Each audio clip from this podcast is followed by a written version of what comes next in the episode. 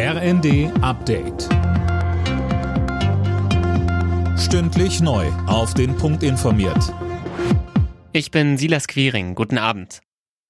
Machtwort von Kanzler Scholz im Atomstreit der Ampelkoalition. Alle drei noch am Netz befindlichen AKW sollen bis Mitte April nächsten Jahres weiterlaufen. Jetzt muss noch der Bundestag darüber entscheiden. FDP-Fraktionschef Dürr sagte, Die Aussage ist ganz klar. Wir nutzen alle Kapazitäten, die wir in Deutschland haben, um die Menschen, um die Unternehmen zu entlasten. Und es ist auch ein wichtiges Signal für die europäische Solidarität, denn auf die werden wir im Winter angewiesen sein.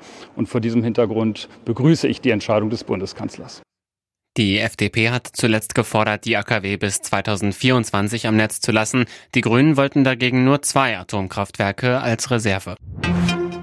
Die EU verhängt wegen der brutalen Gewalt gegen Demonstranten im Iran neue Sanktionen. Bundesaußenministerin Baerbock sagte beim Treffen mit ihren EU-Kollegen, dass Angehörige der Sittenpolizei nicht mehr in die EU einreisen dürfen und ihr Vermögen eingefroren wird.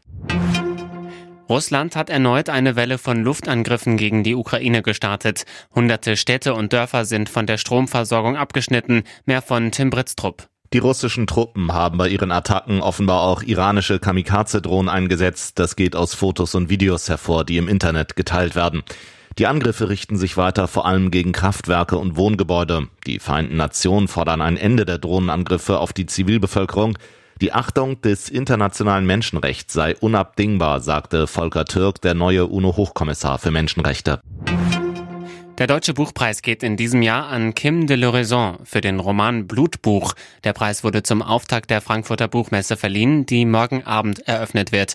Kim de l'Horizon sieht sich weder als Mann noch als Frau. Darum geht's auch in dem Roman. Alle Nachrichten auf rnd.de